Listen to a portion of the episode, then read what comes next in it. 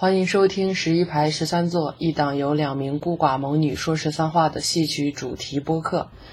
啊！恭喜我们的播客在小宇宙、网易云和喜马拉雅三个平台的订阅量加起来已经超过一百，其实已经超过已已经超过一百一十了。这个时候，所以在这个番外的开始的时候呢，我们就要来兑现一下之前说过的福利。所以，因为是三个平台，我们也一共准备了三份礼物。呃，都是正常人大概率不会送的那种，但具体是什么呢？我们是已经想好了，呃，但是收到礼物的朋友应该暂时是不会知道的，也是收到的时候才能知道。对，这是一个盲盒，全盲盒的概念啊。我们对这个活动是这样安排的，到时候这一期。发出来的时候呢，导诊这个微博账号会发布一条活动的微博，嗯，还有就是喜马拉雅和小宇宙的评论区，啊，你们可以转发微博，或者是在这两个平台的评论区里留言，说什么呢？就听过我们节目的听众就分享一下，喜欢最喜欢哪一期我们的哪一期，新听众呢，可能是这会儿被这个这个叫什么？抽奖吸引来的也有可能，呃，可能也吸引不到。反正就说一下，对这个戏曲主题播客这种东西有什么期待就可以了。我们也会在更新第十一期的时候，也就是六月十四号公布这个获奖名单。呃，微博、小宇宙、喜马拉雅会各抽取一位朋友。对，虽然呢，这个。呃，听我们播客的大部分都是我们的朋友，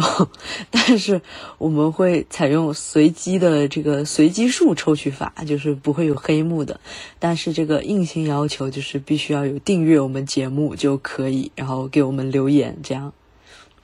对，以上就是我们录这一期的一个前提性的一个一个说明。但是呢，其实录这一期我们也是有一些自己想要说的话，所以接下来这期的番番外内容就算是正式开始了。好嘞，嗯，这期是从观众到说众要，说的就是我们，就原本是一个就是坐在底下听戏看戏的这样一个人，哎，突然为什么我们会抽风，想要在一个虽然是。受制于它是音频，还有这个呃篇幅比较长嘛，那这种会筛选掉非常大一部分的呃受众啊。那是为什么要促使我们会在这种公众平台上来这个发出我们自己的声音啊？通过节目的形式来传递我们的话语，这个东西是因为什么呢？主要是。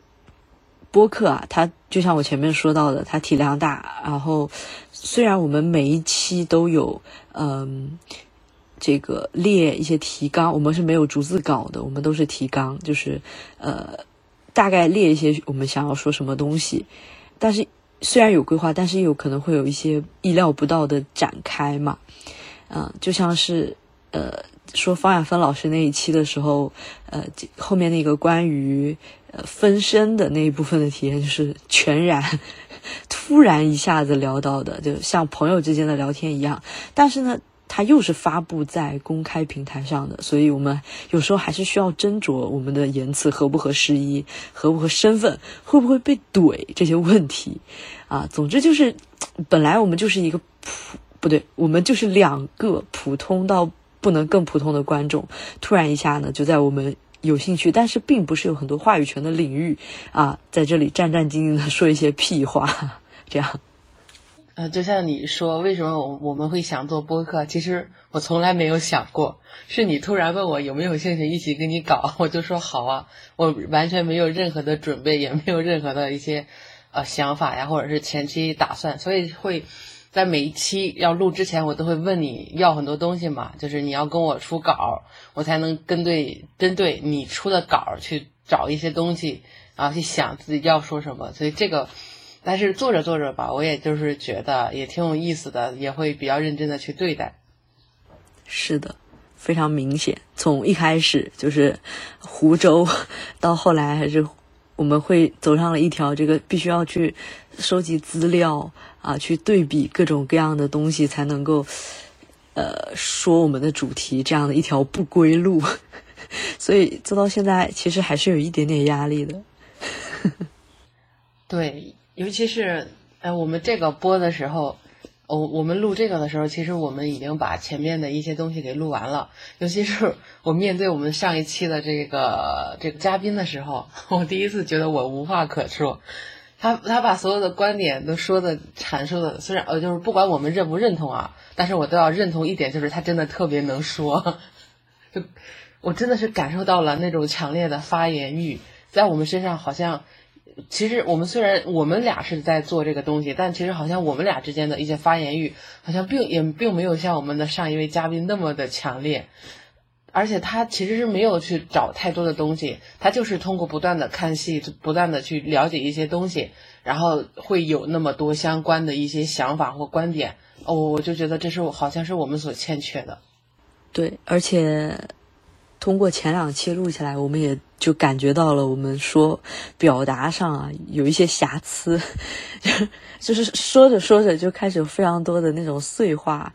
啊，然后表达上也不是特别的清楚，有的时候就呃嘴巴跟不上脑子，或者是脑子跟不上嘴巴这种情况，我们也是通过就是不断一期一期往下走啊，也是借助一些提纲，就是越来越详细啊，然后控制。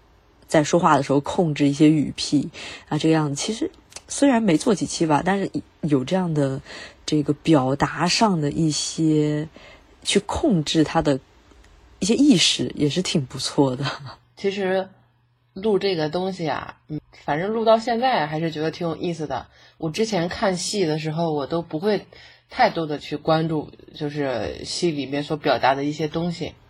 而且我现在看的时候，我就会很认真的去研究他这些唱词，他们是否真的是有在表现一些东西？哎，也也是蛮好的，让我更认真的去关注了这个东西。嗯，虽然这个播客这种形式也算是就是维持了普通观众的一个话语权的这样一个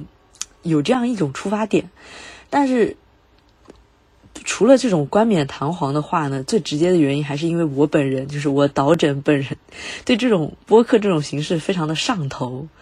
啊。也我之前也说过嘛，就是听播客是一种非常具有陪伴感的一种形式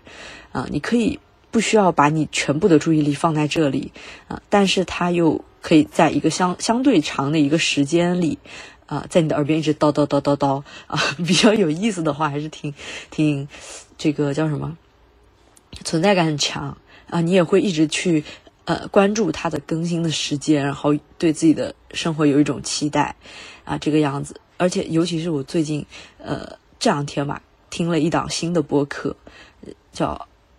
啊，是猫咪啊，还是啥？我没有把他的名字记得非常清楚。但是那两个主播，他就是他们是理科生啊，就非常非常又感性又理性，分析的非常好，就分析也是分析影视剧那种的。嗯，他们的观点就是又有内容又有观点啊，又声音又非常的好听，听下来就觉得，嗯，对，非常羡慕。啊，要是我们也能做到这样的就好了，但是，呃，目前来说还是不太可能。就是其实之前，嗯，是是你说还是谁说，我们是戏曲内容的播客是有局限性的？但其实我觉得好的播客内容，它不管它的主题是讲什么的，如果两个人过就是也如果是主播和我还有播客内容过于精彩的话，它其实是没有圈层壁垒的。所以归根结底是咱俩不行。是的，哎，但是，呃，怎么说呢？就像是讲这个领领域上是有一定的限制，但确实是有啊，对吧？那，嗯，像我们一开始做的时候，那种播放量只有几个啊，那这样其实到后来也还好，就几现在到几十了，我们还是很开心的，就一集播放量能到几十就已经非常不错了，嗯。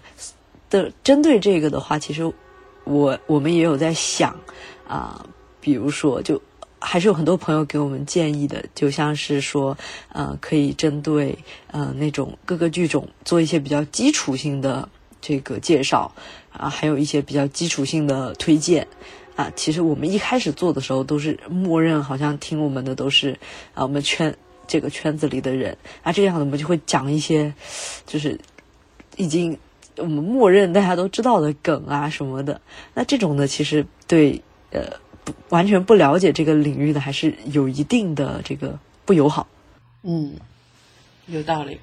是吧？对，所以呃，我们接下来就会相对，但其实，因为我们即使是请到比较了解其他我们不了解剧种的嘉宾，但是他们也在看戏也比较多年嘛，啊、在这个阐释的过程中，也难免会有一些，这叫什么？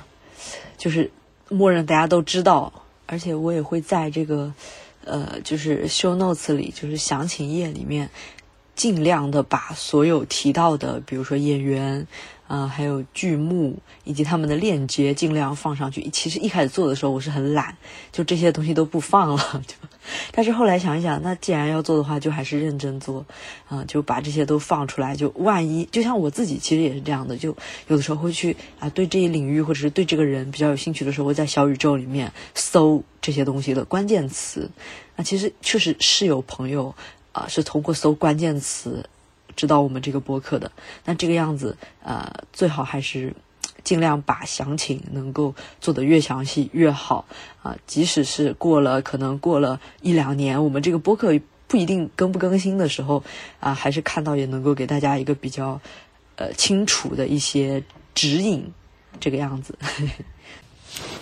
呃，我我们也没有想做到明灯一般，但我们想在我们有限的传播力里面，如果有有有兴趣的人，也可以更方便、更直观的去通过我们，也能够进一就是最更方便的来进一步找到自己想了解的内容。我刚才想了一下啊，那其实我们播客接下来会呈现出来的内容，可能大概是有两个方向。一个方向呢，就是针对这些传统的故事，啊，就像是我们之前出的《白蛇传》这样的，就是这个故事和它在影视剧啊或者是戏曲不同剧种里的呈现，还有一些比如说古代的文本，它这样子以故事啊为这个主题。还有一种呢，可能就是找一些在就比我们了解更多啊，比我们领域上拓展的更更宽的一些嘉宾，然后让他们来介绍一些其他的剧种或者是一些其他新的观点啊，这个样子。其实我们两个人是真的是非常有限，对我们两个人是非常贫乏的，非常匮乏的，就是尤其是录完最近这两期，我真的是觉得自己真的是，我之前虽然也一直在说自己胸无点墨、言之无物，但我内心还是觉得也没有那么的言之无物。直到我录完这两期，我真的是觉得我我们真的在以后录的话，应该找的东西、内容、阐述的观点应该更就是可以简单直白，但是不能偏离它这个东西的本意。然后一些更专业的东西也要也要是增增加一些的。对就像接下来我们要跟的两期，竟然它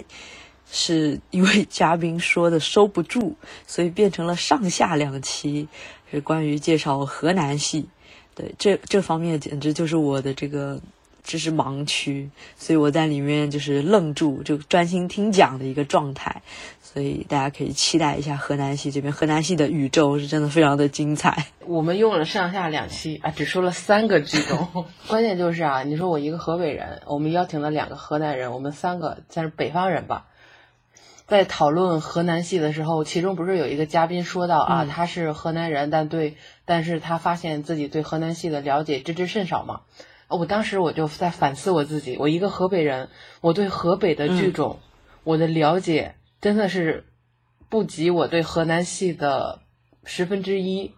就非常的少。但是我对河河北的剧种呢，真的是不太感兴趣。河北，那要不给你布置个作业，你去了解一下河北的。河北的话，我只知道的哈，像就是河北梆子就不说了，因为这算是就算河南的像豫剧一样的存在嘛。像评剧也是、嗯也是河北的剧种，呃，还有还有一些什么老腔啊、皮影戏呀，呃，再加上像我们邯郸也有的像平调啊和烙子呀，还有武安的一些，武安的是什么来着？忘了。还有我们本身的邯郸本身的剧种，哎呀，太多了，我都那些名字也也都蛮难记的。它它的这个分类真的是太多了。你如果你让我说的话，我只能去找一个对河南河北的剧种比较了解的人来跟我们一起聊。我自己只能做一个真的是完全纯小学生的角度去听，发表一些完全外行人的这种这种问题。啊，你真是一点求知欲都没有，你这懒狗。我我我多少是觉得哈，对一个新的这种了解的开始，一定是要有兴趣的。没有兴趣的话，是真的没有办法去能够更深层次的去了解。除非就像对河南戏啊，我是因为从小的熏陶，我很多东西我不用主动去了解，就是从小对我的一些呃灌输吧。就是戏曲就是这个样子的，所以我没有不用培养兴趣，他的我对他的兴趣是天然的，所以这个就也跟那跟跟我后后续的去了解像京剧啊、越剧啊的这种，呃，通过爱好去了解的又是另一回事儿。嗯，对，我觉得人和这个剧种的相识其实也是很需要缘分的，这是非常玄学的一个事情。你和他有缘就是有缘，你和他没缘，可能这辈子可能就是没缘了。我这两天看那个戏文戏文 bot 的那个博主，我觉得他好像掉进了鸽子戏的圈子里，他每一条几乎都是鸽子戏。嗯，但就就像是提到鸽子戏，我虽然是福建人，但是其实我不是闽南人，也不是福州人，我是闽北人。那闽北的戏就是比较。出名比较有 有影响力的剧种，其实在我看来是没有的。要不然福建戏就是，比如说歌子戏，比如说梨园戏，比如说高甲戏啊，比如说闽剧，就福州的闽剧。那这种呢，其实在我看来，他们也都不是一个一模一样的东西。它在我眼里的魅力是真的是千差万别的。就像我自己最喜欢的福建戏是。我自己最喜欢的是梨园戏嘛，那其实我最近也有在一个大胆的想法，因为我这段时间是在是在泉州，那我有没有可能 可以去抓随机精准的 抓取一名演员来分享一下啊，看看能不能成功吧？等我们的粉丝关注突破二百的时候吧，好吧。算是一个小小的庆祝啊！祝贺我们的呃电台粉丝关注突突突破二百，然后我们请专业的演员来给我们分享，呃，一个对于我们，我觉得不只是我，大部分的听众来说，都是一个极其冷门的剧种——梨园戏。是的，在嗯，梨园戏它冷门到什么程度？它全国好像也不能说全国啊，就是内地。呃，内地的国营剧团只有就泉州这么一家，台湾的就不算在这个里面，还有就是民营的也不算在这个里面，就是国营的只有一家，所以它被称作天下第一团，应该叫天下唯一团吧？但是但是第一就比较拽嘛。啊，好好好，那就第一。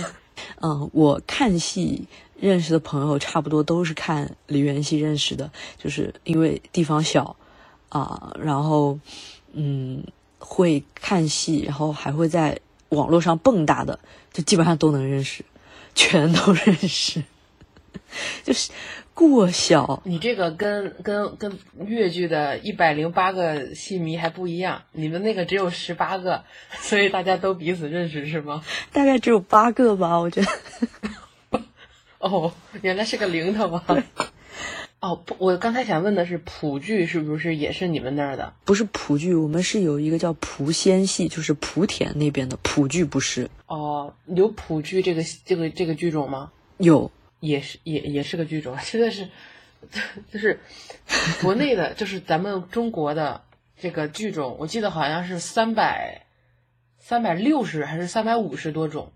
当然已经灭绝了一大一大部分了，但是呢，它活着的那依旧还有一二百种呢。所以我们我们对于戏曲的了解真的是十分的浅薄的。本身其实其实哈，我们做电台之前还觉得啊，我们 虽然没有那么了解，但我们好赖还是了解一点点的吧。但真的，一做电台的时候，真的发现自己是如此的贫瘠，是如此的什么都不懂，就就真的是，真的是很多东西你不了解，你就觉得自己真的是，哎呀，我我懂很多，我这些我都知道。你一旦正通过想专业的去了解的时候，你会发现自己自己是那个沧海一粟里边那个连一粒都都称不上，就是个是是就是看不见的一个一个存在。所以后续我们也会通过一些更专业的人。或者是能够找到一些更专业的东西来来延展我们这个电台的内容。对，就像是之前你提到的，呃，关于和剧种的，对对剧种感兴趣才会去了解嘛。那其实我可能是因为我是学文学的，所以我这个人会比较希望通过一些文献去了解。所以当我刚开始接触越剧和梨园戏的时候，其实是这两个线是并行的。啊，我就，呃，做了一个什么样的举动呢？我就是去知网上搜关于他们的论文，然后甚至关于梨园戏的我还打印出来，然后有看一些书啊什么的。嗯，刚开始看戏就是完全展开一个全新的世界的时候，其实非常美好的，你自己会有非常强的动力去通过一些比较枯燥的文献啊、论文，然后一些书去了解关于它的基础的知识。那这种基础性的知识，如果你确实是没有这个兴趣的话，去了解是，基本上是不太不太可能的一个事情。哎，我觉得，我我觉得啊，还有一部分听咱们这个电台的有一部分人，他是他对戏曲不感兴趣，纯粹是因为我们聊天比较有趣，也会有。但我觉得不重要啊，你如果觉得很开心的话，那也是极好的。是的，也许某一天你突然发现，哎，你看到了一个片段，觉得很有趣。哎，你会发现原来我们聊过这个片段，因为你不听戏的人在网上看到的片段，大部分都是世界名曲的那种东西。哎，你会觉得哎挺有趣的，你可以再重新找回来的那一期再去听一下，说不定那里边我们还推荐了这个关于这个片段延展性的一些东西。哎，你可以再继续去看，这个也是挺挺有趣的。是的，是的。这还涉及到一个啊表达上的问题，在之前我一直呃像面试的时候，我我都会和。面试官说：“我说其实，呃，我的表达可能是在文字的表达，这种需要斟酌，呃，需要你自己去调动，沉下去调动一些你的，呃，思维库里的一些东西的时候，我可能会比较的，嗯，表达会比较顺畅，啊，就把我抓出来，你现在放在这里，把我放在这里，让我开始讲一些我认知里的东西。其实我的水平是 不太行。”嗯，我其实，在之前我一直觉得好像我并不是很怯场，我不会怯场，但是这种表达的能力我还是需要进一步去锻炼的啊。那关于这个梨园戏的部分，其实我是表达欲还挺强的，我之前有好几期都有提到，但是不知道是因为我的观点还是怎么样，因为我总觉得，嗯，如果是介绍剧情啊什么的这种太过。呃，具体会打消掉一些你第一次去看这个戏的时候的那种，呃，跟着它剧情往下走，你一无所知，跟着它剧情往下走的那种惊喜感。所以我会尽量去避免说，嗯，剧情上的东西。那这样子，它就其实可说的内容就更少了。再加上我又不是特别专业，啊，但是听了一些别的播客，嗯。我就觉得，其实剧情归剧情，你通过了解到它的剧情，再去呃看它的这个这个戏或者是这个剧的本身，其实也是一个不一样的感觉。尤其是像戏曲、戏剧这种，它剧情只是一个部分，更多的还是它给你的那种观感，它唱腔和它的。一整个扮相和一整个体验所呈现出来的那种魅力，所以往后我可能也会涉及到一些关于具体的剧目的剧情的一些讲述，我是这么想的。呃，对的，就是其实你如果单纯的通过一个剧的剧情能够吸引到一个剧种的观众是蛮难的，因为故事就这么多啊，大家彼此都知道啊，可能是通过小说，可能是通过电视剧、电影，还有舞那个歌呃那个舞台剧啊话剧各种都能够了解到这些故事。那凭什么我要去看你这个剧种的这个故事？其实更多的还是通过演员的表演来吸引到这个观众，来去对这个这个这个剧种的艺术的一种欣赏。对，但是其实，嗯，我觉得戏曲有很多那种剧情的模式是我在不看戏曲之前从来没有过的，就像是那种各种各样的轻喜剧，那些走向都是 正常人无法想象出来的。比如说那个玉蜻蜓那种的，就正常人谁谁想象得出来啊？玉蜻蜓这个戏在豫剧里边是桃花庵，呃，它其实跟玉蜻蜓讲的那个事儿差不多的，但又是另外一种展开。如果如果有看过玉蜻蜓的话，一定要去看豫剧版的桃花庵，真的是完全两种展开的方式。桃花庵里面是没有男主的，啊只有女主，两个女主，还有一个孩子，孩子的存在感也是蛮低的，几乎就是围绕着三三个家庭在展开，就是这个尼姑，嗯，那个尼姑庵对吧？然后再加上呃这个女主，就是这个里边的女主，其实就是桃花庵里面的正、正妻对吧？是要是这么回事吧？再有一个家庭的话，就是收养了孩子的那个家，这三家其实更多的是在女主和另一个女主之间的这种交流、这种沟通的这种反应。我我真的要讲表演这个东西啊，我是豫剧版的《桃花庵》，我是看过很多很多遍的。我然后之前我们这儿贴了就是平调的《桃花庵》，而且这个演员呢，他是一个梅花奖的演员，但是你想啊，在我们这儿这种特别小的剧团，他还是国家、国营类的。桃花呃那个梅花奖的这种演员，他的票价也才是五十块钱，是前几排，我就去看了。但是我真的要讲讲到表演这件事情，他这个里边这个尼姑，他这种所有的表演表现哈，他真的让我觉得他喜欢这个女的，他就是当这个女主到到这个桃花庵去找这个这个人的时候，她看他的一些眼神是带着勾引的感觉的，那个眼神真的，这真的是表演的问题。还有一些动作，他给他递茶的时候的那些小动作，我我这个人是很 gay 啊，我这个人对我俯眼看人机，但是我看豫剧版本的时候，我没有这种感觉，我只看到了女主对于女二的这种试探，她而且她后面知道这个人肯定跟自己的丈夫有瓜葛的时候的那种成竹在胸的那种所有的表现，我都是觉得她都是展示出来的。但但我看平调的这个的时候，这个演员给我的所有的感觉就是，我虽然勾引了你的老公，但我看到你，我觉得你也可以的那种感觉是非常强烈的 啊。可惜啊，你你不能看到，因为这个演员只是在我们这边就是现场演的嘛。嗯我看了一下网上的录像，不是他俩的那个版本，而且这个这个我在网上看那个版本，那个演员演的也是正常的，啊，这蛮蛮遗憾的。哎呀，这种这种好东西真嗯、所以这就是现场的魅力。你不到现场，你永远不知道你你这次会开出什么样的惊喜，你不知道这次盲盒里到底装的是什么。对，嗯、我们之前不是也真好我们之前不是也说过，就是关于看现场的这个事情嘛，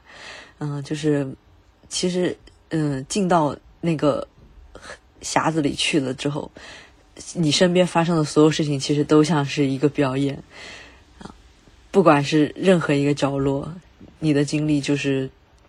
在体验一种不一样的人生，就把你关进去了。还有就是你之前就之前咱们录关于不管是王婉娜呀，还是方亚芬这种录单人的时候，其实我们在表达的时候也会有很多考量，就是啊，我们这个这话是可以说的吗？这话如果我们说了，会不会引起歧义啊？嗯这种就是在我们当下在沟通在聊的时候，就已经给自己设置了很多条条框框。就我们也也觉得啊，我们是个观众，我们可以这样去讨论这个他们吗？可以去议论他们吗？但其实我们确实是作为一个观众，如果连观众都没有资格去讨论、去议论一个演员的话，如果一个演员都不能够去承受观众对他的一些议论的话，我觉得这个演员本身也是有问题的。所以，当我们之后，我觉得我们再聊的话，就是我们不会再针对个人去聊，但是我们当我们聊到戏曲，但这个戏曲又是这个演员在演的时候，我们说到的这些话，我觉得我们还应该就是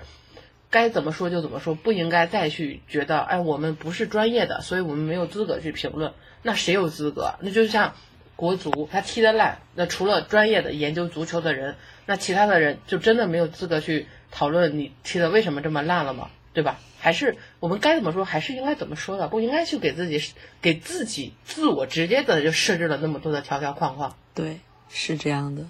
本身我们是在讨论，如果就像，如果是说我们在讨论的时候就自己觉得就这么不应该说，那个那个不应该说，那本身这个讨论这个字这两个字就没有意义了，对吧？嗯。从也不管是人还是戏。呃，还是什么？如果只有一味只有赞美的话，那那真的是，那我们其实我们做电台的意义也真的是没有什么太多可以讨论的了。所以之后我们即使是可能这么说可能会被骂，但是呢，我们会阐直接应该在就是直白的阐述出我们的观点，有任何的争议，我们可以再跟我们的听众去沟通去交流。这都也是一个比较好的一个交流、一个沟通的一个方式嘛，也是一种良性循环。就是要不然我们我们觉得有问题，我们就不说啊。观众也觉得，哎，你们这说的怎么那么轻描淡写就过去了？很有可能其实我们已经讨论过了，但我们碍于我们我们觉得可能引起争议，就直接给删了。我们也也间接的就是拒绝了我们和观众的一个讨论。你说对吧？像嗯，该说不说嘛，就是像现在这种氛围下。说话的权利，如果我们再不去争取的话，呃，我们还想怎？我们还能怎么样呢？我这个东西，我们是必须要。现在这个环境就是，我早餐不喜欢吃油条，都可以成为一种罪过。但是我们已既然已经决定要做电台来讨论，我们两个人在讨论这些东西的时候，我们也要允许别人对我们的讨论。对啊，我们在这边说，我们觉得我们有资格讨论演员。但是我们拒绝了听众去讨论我们去对我们的一些反馈的话，其实我们也是错的。所以大家之后知无不言，言无不尽，畅所欲言，开开心心就好。只要不涉及到人身攻击，我觉得都不是什么问题。对的，是的，就像是说和表达，呃，只要是说出来的话，是我们觉得是遵循我们内心的，我们觉得是公允的，我们觉得是，呃。从我们主观上，我们觉得这样说是没问题的，不能说是污蔑你，对这种的，是确实就不应该受到限制。我们也觉得这件事情它是有失偏颇的，比如像一些我们不确定来源的一些一些算算是谣言吧，或者是一些不确定信息消息的一个，就是不确定真实性的一个消息的话，这个我们我们也是会说明，或者是就直接。把这些就不说这个，不讨论这些方面。但是只要是呃正常的一些讨论沟通的话，我觉得都是没问题的，都不应该被扼杀。是的，嗯，但是出于这个叫什么呃娱乐性啊，这个有趣性的考虑的话，可能偶尔也会加入一些八八卦的元素，就像是聊王婉娜那一期的时候，呃，是我有让全是八卦，我有让他去听了一下，然后他。他说：“虽然你们聊的挺好的，但是为什么你们全聊的是八卦？” 我有很多话，其实嗯那时候我真的是有很多话呀，或者是一些，就是我对于他的一些我自己的看法和想法，我都是没有讲的，因为我觉得我我当当时是觉得我们只是一个普通观众，那我说不说也无所谓啊，反正也没有什么用。我后续是有后有后悔的，我觉得是应该都说了的，但是现在已经过去了，就不不就不聊了，这件事情过去了。嗯，但呃，但是就像是王婉娜这种，他们是比较呃对自己艺术上有一些精进的一些想法啊，也怎么说呢，就是比较或者说是大度，或者是比较。不会那么小肚鸡肠的，他就甚至都会主动去问你啊，你为什么不讨论我的艺术？为什么不讨论我的作品？啊，你有什么想法？我这一场唱的怎怎么样？啊，人家都是会主动去要求给到一些真实的反馈。那其实对于他们这种就正常的演员啊，想法上比较呃比较正确的演员来说呢，其实你们关于他的讨论，他们也都是说，呃，你们讨论你们的，他觉得需要改进的，他也会去吸收，对，所以并不是一味的夸赞就是最好的。其实我之前还有想过啊，就是我这是我第一次做播客，我在想这个播客，呃，做着做着不知道会不会可能选题就没有了啊，会不会可能再往后就没有这么多。在这上面没有这么多热情了。然后当时我还想了，就是这第一呃这个第一档播客，至少我要做到二十期，然后再看看情况。同意，对吧？我们就先以这个二十期为一个门槛。对，反正当下的话，在目前我们的热情还是在的。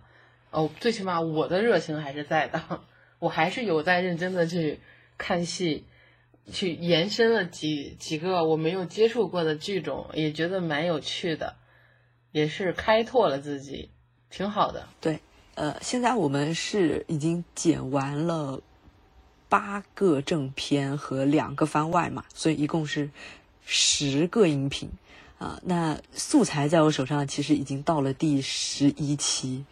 嗯，选题已经到了第十七期。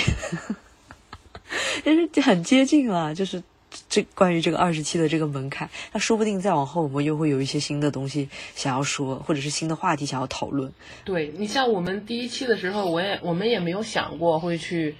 像就是像我们呃下一期要放的河南戏的这种就一个剧种的这种方式来讨论，这个也是我们之前没有想过的。还有像这个关于一出戏它的多种版本。呃，还有它文文本上的，就是文学方面的一些东西的这种，我们也是没有想过的，也是边录的时候边想。但其实之前我们本来要放要录的第五期，那现在我也没写完，因为已经太被太多的东西给中断了，我到现在也没有想过再去继续写它。哎，这也怪我，也怪我，我和那个谁，呃，看山老师都太懒了。你们但凡有我一一一半的这种。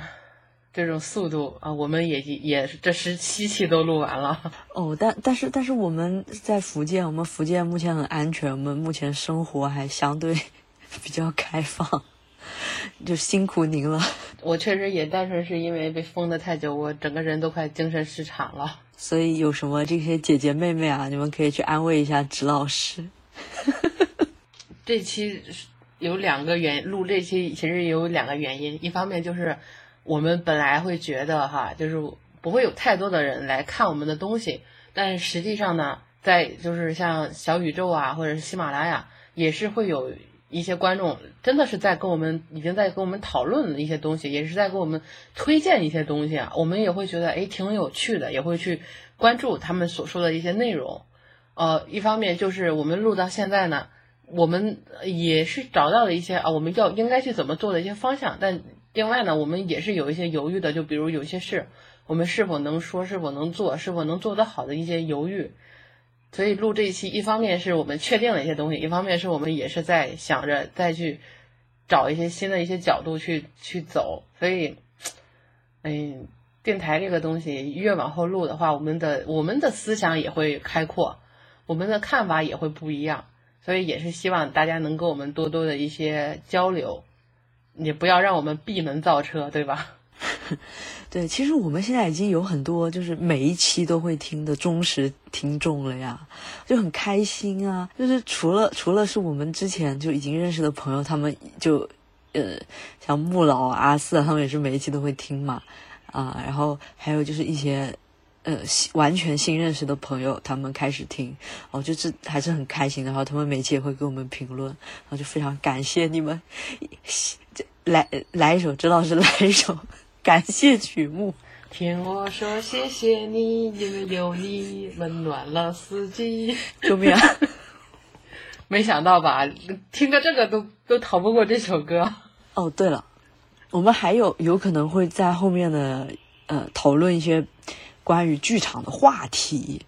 我们来试一下能不能。通过就是一个话题，然后来延展出来一期的节目，那这个也是一个尝试，你们可以期待一下。我其实之前我我给你的一些提案都偏吐槽方向嘛，或者是一些我觉得不可思议的一些方面。嗯但其实录到现在，我也更多的是希望讨论一些，呃，更专注像戏曲各个剧种之间差异的这个上面。我觉得这个我自己在看戏的时候也会觉得蛮有趣的。吐槽方面的，其实做多了的话，就会有一点语言枯竭，因为大家的错呢都是类似的，大家不是错，大家的问题都是类似的。呃，现在的一个戏曲，它整体每个剧，就算就算是啊，剧团不一样，剧种不一样，但是他们一起走走的那条路的大致方向其实是一样的，所以我就觉得也没什么了。反正他们剧团嘛，总是就是各个剧种之间总是要有一些试错的嘛，总是有有发展的时候，总是要走一些奇奇怪怪的路的，都差不多。后续的话，我我觉得哈。我觉得后续他们也会慢慢的再找回来更更传统方面的一些创作模式，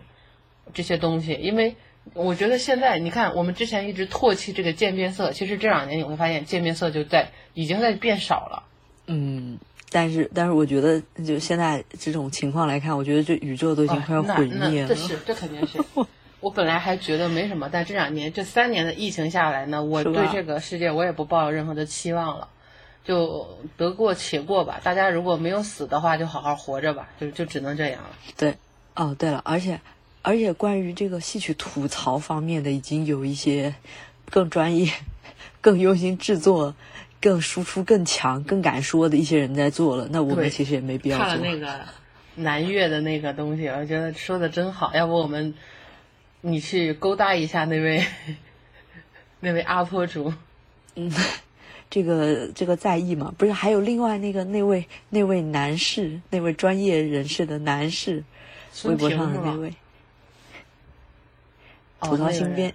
对，那人我很讨厌他。所以吐槽类的的话，我们确实没有什么太多的必要去做了，因为真的是吐槽的人也比较多。我们就专注于戏曲好了，就给大家推荐好看的戏，避雷难看的戏。至于那个戏怎么难看的话，就可以去看看孙晴的那些吐槽。他真的，他是非常专业的，告诉你为什么这个戏这么烂的这个人。那我们就去做，呃，这个戏好看，所以我推荐你去看一下。我们就做这个就挺好的。但是那种他那种吐槽看多了，你有可能就会觉得，哦，戏曲真的要完蛋了。对，戏曲戏曲完蛋是迟早的。那一个文艺类型它发展到一个阶段的话，如果真的没有人看的话，它自然而然的它就已经灭绝了。目前的话，就是有些人他是，嗯。其实怎么说呢？我我我是觉得哈，就这些剧团的人，他们虽然在把这些乱七八糟的东西再拿到台面上给大家看，但本质上他们也是有在想着如何去创新啊，如何去把这个剧种盘活。呃，只是他们属于闭门造车了哈。他们觉得这个这样的话大家会喜欢，他们觉得我们这样是一种创新，大家会认同我们。但其实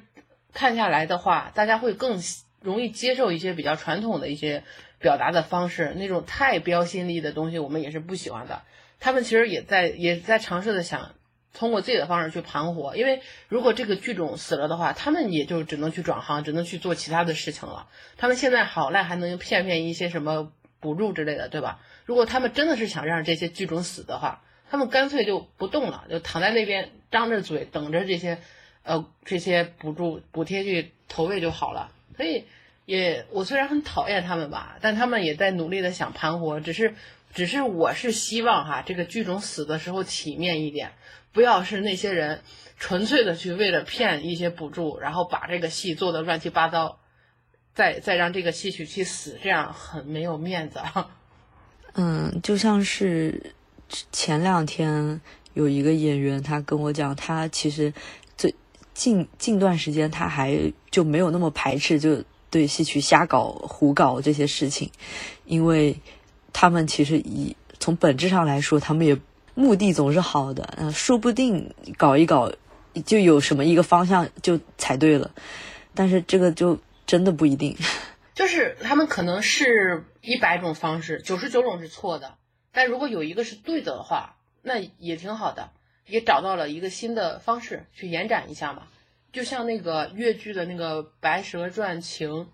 它不是那么完美的、那么正确的，但它也是一种新的形式，能够去让完全不看戏的人去了解一下原来戏曲它没有死，就是觉得哦，原来戏曲这个东西它是现在还是很有生命力的。他们原来卖票也真的是有人在买的，并不是他们认为的那种，只要我把这个戏曲呃捏着嗓子放在戏腔里就是一种拯救了，不是，还是得认认真真的做内容，才能够有真正的对戏曲感兴趣的人能够来关注到这些东西的。